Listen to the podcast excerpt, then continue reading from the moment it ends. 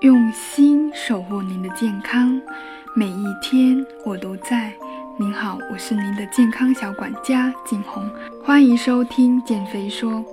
如果你喜欢减肥说分享的每一次内容，记得订阅关注我的栏目哦。在做营养咨询的过程中，有挺多朋友经常问我，无糖的饮料到底可不可以喝？那在担心高糖食物引起肥胖和不愿意割舍的苦腹之欲，成为了我们很多现代人的一大矛盾。而这种消费需求呢，也被越来越多的商家看到。就像可口可乐已经推出的多款无糖可乐，喜茶等网红奶茶呢，纷纷也用上了低卡糖。一大批创业公司呢，也兴起了，试图研发出不影响口味，而且又低卡的代糖和饮料。这些无糖饮料和低卡代糖呢，有不少是商家的营销手段。但这些无糖饮料为何还有甜味呢？由于人类天生对甜味的敏感，使得人们普遍都爱甜味的食物。可甜味饮料通常含糖量太高了，摄入过多的糖会导致肥胖、糖尿病等患病风险的增加，因而无糖饮料开始走进了我们的视野。无糖饮料喝起来仍然是甜甜的，但是却不含一丁点的糖分，因为其添加了人工甜味剂。人工甜味剂是一类能够提供甜味的物质。由于大部分人工甜味剂几乎不被人体转化，因此被称为无热量的糖。代表性的甜味剂呢，如三氯蔗糖、阿斯巴甜、甜蜜素等等。阿斯巴甜呢是蔗糖甜度的两百倍，所以二点四克差不多就可以提供一斤白糖的甜度了。其提供的热量呢，远低于蔗糖，甚至是可以忽略不计的。近几年，可口可乐等厂商频频推出无糖或者低糖等主打健康的饮料，这是因为随着人们消费观念的改变，对健康的认识，导致碳酸饮料市场不断的萎缩。二零一七年，美国市场碳酸饮料销售量呢，更创下了历年的新低。部分摄入糖分会导致肥胖，已经不需要太多的证明了。可由于糖类能够刺激大脑分泌多巴胺，产生愉悦感，因此嗜糖本就是人类的天性，要跟人的天性对抗，那是很难很难的。所以，零度可乐和健怡可乐这类无糖可乐呢，一直不被消费者青睐，很大原因是和口味有关。毕竟喝可乐的人一开始就不是冲着健康去的，希望喝的健康的人也不会去喝可乐，对吧？没有甜味的无糖可乐注定难以形成原有规模的市场。可口可乐也意识到了这一点，因此一直希望把无糖可乐的口味做得尽可能接近原味可乐，关键就在于找到合适的代糖了。那么关于无糖呢，有哪一些陷阱呢？我们来聊一聊。这些无糖可乐让可口可乐和百事可乐等饮料商扭转可乐有害健康的形象，人们也开始相信喝无糖可乐会比喝普通可乐摄入更少糖分和热量，从而更有利于减肥。不过呢，这很可能是一个幻觉。有不少研究都显示，代糖未必就比增糖更健康。饮用无糖可乐甚至会让人更容易发胖。有一项发表于2013年在美国临床营养学杂志的报告中，有对6万6118名的女性进行了长达十四年的研究调查后显示。长期摄入含有人工甜味剂的饮料呢，更容易诱发肥胖以及二型糖尿病。在动物实验中，被喂食人工甜味剂的小白鼠食量增加，而且新陈代谢变得更加缓慢了，两周内增长了百分之十四的身体的脂肪。大量的人群观察研究也发现，长期饮用无糖可乐的人，肥胖率高出了百分之两百。最近发表在英国医学周刊的一项新研究呢，在对近1.4万名受访者的甜味剂摄入量与体重指数等多项身体指标之间的相关性进行监测后发现，使用甜味剂代替糖分和正常摄入糖分的人相比，体重并没有显著的变化。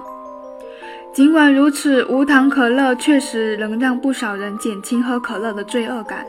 让消费者感觉自己在处于一种相对健康的生活方式。这股无糖饮料的潮流呢，也在延续到这几年兴起的众多网红奶茶中。比如像喜茶推出了使用低卡甜菊糖的饮料，据称比正常饮料降低了百分之九十的热量。像奈雪也传出了准备推出类似的代糖产品。此外，Coco。一点点也都在尝试用 L 阿拉伯糖来代替普通的糖。其实这些奶茶一直有提供无糖、三分糖、七分糖等不同甜度的选项，但南方都市报对二十款无糖奶茶测试后，却发现其中十四款含有糖分，甚至比微糖或者含糖量没有特殊要求的奶茶还要高。上海市消费者权益保护委员会在一次奶茶抽检中也得到了类似的结果。所谓的少糖、三分糖只是商家的营销策略，一些号称无糖的奶茶含糖量也达到了五十克。按照中国居民膳食指南的建议呢，人体每天糖的摄入量不应该超过五十克的，最好呢是控制在二十五克以下。但只要一杯奶茶，哪怕是无糖的，就能够达到人体一天糖分的摄入的上限了。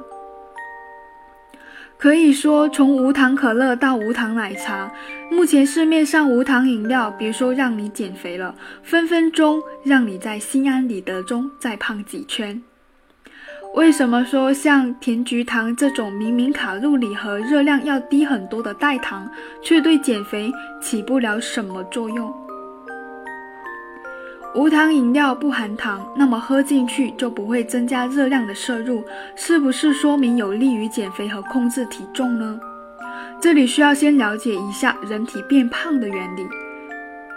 三度获得美国国家科学作者奖的阿里陶布斯在《我们为什么会发胖》一书中指出，肥胖归根结底是由激素失衡，而不是卡路里失衡造成的。这里的激素指的是。胰岛素，简单来说，糖类的摄入会促进胰岛素的分泌，从而影响脂肪代谢，使我们发胖。甜叶菊等代糖虽然不是糖，但也能够让身体误以为已经摄入了糖分，向新陈代谢系统发出分泌胰岛素的指令，最终结果和摄入糖分没有太大的区别。还有研究表明。经常摄入人工甜味剂的人呢，会在不知不觉中增加腹部脂肪和腰围的尺度，而腹部脂肪和内脏脂肪呢，是会增加患心血管疾病、二型糖尿病和胰岛素抗药性的几率的。腰围的增加则会造成代谢综合征，增加患高血压、高血糖的风险。不过，代糖同样会带来健康影响，这个问题呢，正在被解决。去年在伦敦举行的未来食品技术峰会，就有多家初创企业展示了新的代糖产品和解决方案。食品技术的发展让代糖拥有了更多的可能性。有以色列企业从一种热带植物中提取出甜味蛋白，这种甜味蛋白的甜度比白糖高几千倍，但不含卡路里。创始人伊兰萨米什。将其称之为世界上最甜的物质，零点三七毫克甜度就相当于一汤勺的糖。更重要的是，这种甜味蛋白不会像甜叶菊一样引起胰岛素反应，也被证明不会对身体微生物组、肝脏、肾脏代谢等造成不良的影响。目前，该公司呢已经被百事可乐收购合作，推出了无糖苏打水。如果这些新的代糖技术能够被应用到更多的无糖饮料中，那些无糖可乐和无糖奶茶也就可以不再只是一个营销噱头了。但即便如此，也未必能够让更多宅在家里的肥胖人群呢瘦下来。因为减肥这件事已经被无数次的证明过，没有捷径可以走，没有人在家中躺，肉在床上甩的好事。既然目前市面上的各种饮料，无糖、低糖饮料对于减肥和健康的帮助都不大，那如果我们想减肥，应该喝什么呢？这里可以给你推荐几款产品。首先，第一个乌龙茶，乌龙茶是半发酵茶，它富含铁、钙等矿物质，却不富含维生素 C。乌龙茶当中含有一种酶和分解脂肪的成分，这种成分可以促进脂肪的分解，使多余的脂肪不被身体吸收，就直接排出体外。每天饭前饭后饮用一杯乌龙茶呢，可以防止因脂肪摄入过多而引起的肥胖。第二个就是荷叶茶了，荷叶茶是一种独特的茶种，它是以荷叶的花瓣、叶子和果实为原料炮制而成的。荷叶茶的好处就是在饮用一段时间后，人体对食物的爱好呢就会发生自然的变化。你会突然发觉，从前爱吃油腻的食物呢，已经不喜欢了。如果你有便秘的话，每天喝四次荷叶茶呢，一段时间也可以缓解的。第三种就是黑茶，黑茶说起肥胖，人们第一反应就是腹部的脂肪，腹部也是脂肪最容易堆积的地方。不过不用担心。黑茶对腹部脂肪的增生呢有很好的遏制作用。黑茶是由黑曲霉发酵而成的，呈黑色。它在发酵过程中呢会产生一种普诺尔成分，这种成分可以起到防止脂肪堆积的作用。如果每天饮用一点五升的话，长期坚持对减肥来说是非常有帮助的。好的，今天关于无糖饮料的剖析，以及在减肥中可以喝的一些饮料的建议。的内容呢，就分享到这里。我是您的健康小管家景红，下期见。